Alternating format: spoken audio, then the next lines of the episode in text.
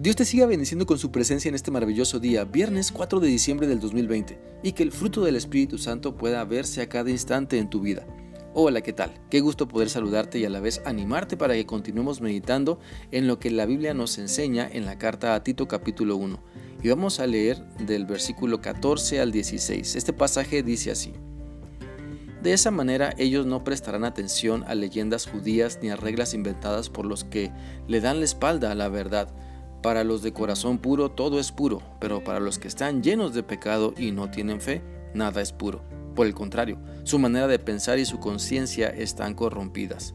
Dicen que conocen a Dios, pero todo lo malo que hacen demuestra que no lo aceptan. Son muy malos, se niegan a obedecer y son, perdón, y no son capaces de hacer nada bueno. Aquí en esta porción de la Biblia el apóstol Pablo, usado por Dios, nos muestra algunas de las consecuencias y bendiciones del discipulado, de corregir lo que está mal a través de la palabra de Dios. Recordemos que los de Creta no tenían muy buena fama. Los versículos anteriores lo dicen, pero el poder y el amor de Cristo puede transformar a toda persona que se entrega a Él, se niega a sí misma, toma su cruz cada día y sigue a Cristo con fidelidad.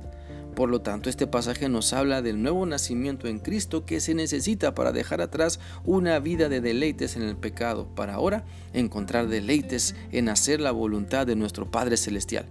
Por lo tanto, analicemos esta porción bíblica para descubrir lo que implica nacer de nuevo, porque estamos permitiendo que la palabra de Dios y su poder nos cambien para bien y para siempre. Solamente así se puede nacer de nuevo. Entonces, en primer lugar, el nuevo nacimiento por el poder de la palabra de Dios implica dejar de creer en las tradiciones o que las tradiciones tienen más valor que la palabra de Dios. Necesitamos analizar lo que estamos creyendo y cotejarlo con lo que dice la Biblia y decidir si vamos a creerle a Dios en todo o nos vamos a desviar hacia las leyendas religiosas, hacia las reglas inventadas por hombres. Dios quiere que le sigamos y le conozcamos más a través de una relación personal de amor con Él. No que creamos que las tradiciones nos acercan más a Él, no que creamos que alguna denominación o cierta iglesia nos acerca más a Él, no que creamos que ciertas prácticas religiosas nos acercan más a Él. Nacer de nuevo implica dejar atrás la vida de deleite en el pecado, la vida religiosa implica volver a vivir con un mejor motivo, con una mejor razón para disfrutar todo lo que Dios nos da. Implica dejar intencionalmente todo lo malo, renunciando a ella, para ahora seguir a Cristo en un compromiso de amor. Pídele a Dios que te conceda la capacidad para reconocer tus inclinaciones hacia ciertas tradiciones o hacia el pecado, hacia lo malo, antes que obedecer la palabra de Dios. Te invito para que seas sincero y humilde y no te aferres a los errores que siguen surgiendo al tratar tú de seguir a Cristo por tus propias fuerzas perdón, o siguiendo ciertas costumbres o tradiciones.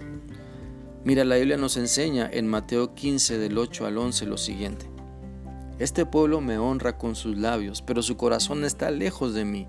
Su adoración es una farsa porque enseñan ideas humanas como si fueran mandatos de Dios.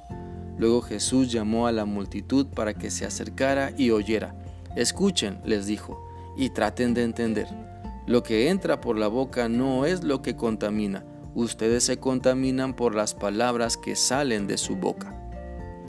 Nuestro Señor Jesucristo reprendió a los religiosos de su tiempo eh, cuando Él estuvo aquí en la tierra y nos sigue llamando hoy mismo a que reconozcamos nuestra mala tendencia hacia las tradiciones y religiosidad en vez de dejar que la palabra de Dios nos moldee porque la entendemos y la aplicamos correctamente. Es por eso que el día de hoy quiero invitarte para que puedas analizar lo que crees y cómo lo pones en práctica. ¿Refleja eso que eres religioso o religiosa? ¿O que realmente estás esforzándote por seguir a Cristo dejando que Él cambie todo de ti?